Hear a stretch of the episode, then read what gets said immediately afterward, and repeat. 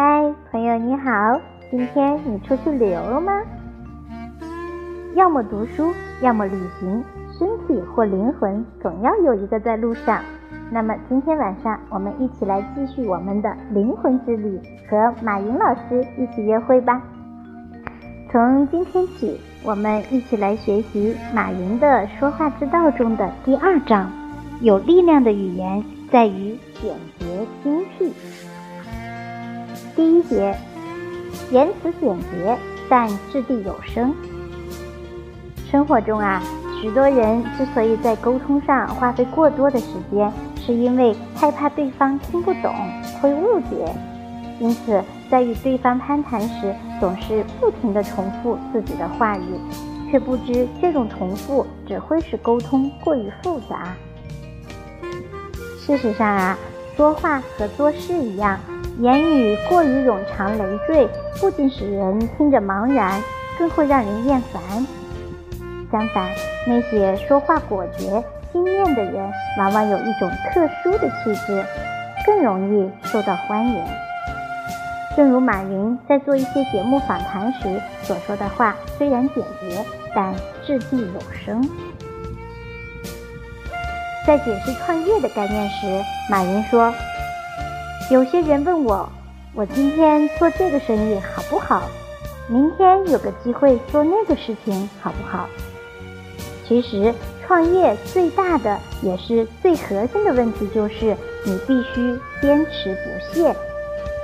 如果你每天都在坚持不懈地做一件事情，那么我相信，终有一天这个世界会围着你转。如果你每天都在做不同的事情，你每天就围着这个世界转，这就是创业的核心精髓。花时间去学习别人失败的经验，这个没什么好评论的。我以为等你什么时候能看别人惨败的经验，看得一身冷汗，你就离成功不远了。马云还建议一位参赛选手胆地把自己的想法说出来。商场没有秘密，更不要依靠那些所谓的秘密。秘密不是你的核心竞争力。有时候把秘密说出来，心情会愉快。藏一个秘密很累，像我藏一个秘密就会累死。在公共场合演讲，如果能用滔滔不绝的精彩发言抓住每位听众的心，那自然令人钦佩。但是如果能将自己想说的话用简练的语言表达出来，才能更有说服力。第二节，妙用比喻，效果好。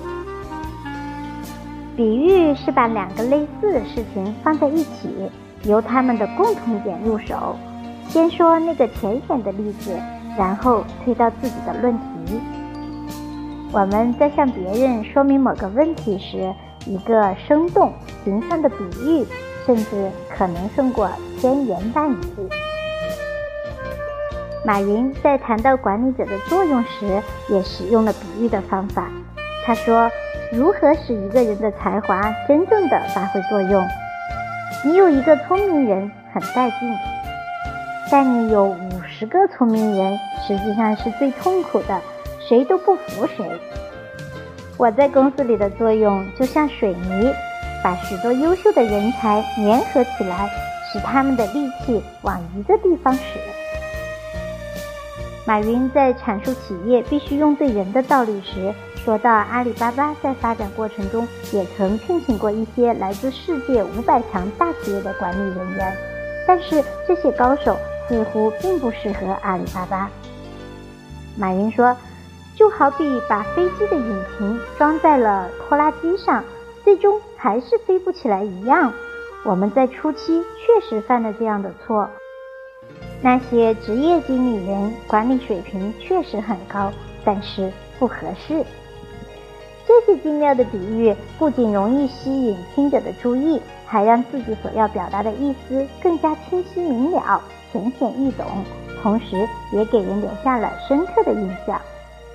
我们在演讲或者与他人交谈时，为了引导对方了解某件事，也可以借助某个类似的事物，对自己要表达的观点加以说明和描述，把抽象的道理说得具体，把深奥的哲理讲得浅显，把人们生疏的事物说得熟悉，这样会更加容易被人接受。